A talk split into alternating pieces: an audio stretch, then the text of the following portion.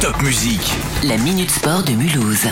C'est le septième tour de la Coupe de France ce week-end avec notamment ce choc entre l'AS Ilzac Modenheim et Grenoble. Grenoble, une équipe de Ligue 2.